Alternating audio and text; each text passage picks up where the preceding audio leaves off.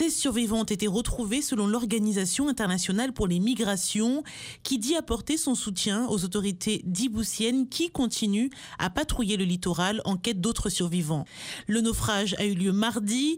Les deux bateaux surchargés en partance pour le Yémen ont chaviré dans une mer agitée. Le nombre de personnes se trouvant à bord est incertain. Un des survivants a estimé que 130 se trouvaient sur son bateau, mais impossible de faire une estimation pour le second le détroit de Bab al-Mandeb, qui sépare Djibouti du Yémen, est le point de passage de bateaux chargés migrants dans les deux sens.